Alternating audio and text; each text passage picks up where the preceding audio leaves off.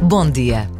A Jornada Mundial da Juventude vive de grandes momentos de encontro do Papa Francisco com os jovens e de outros bem mais pequenos, em que o Papa se encontra com realidades próprias.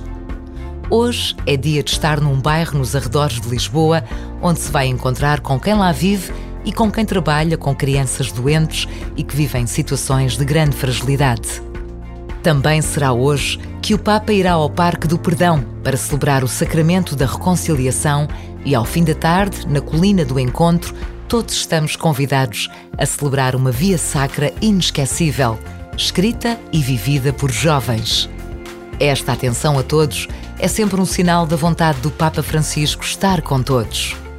Hoje é dia de dar graças a Deus.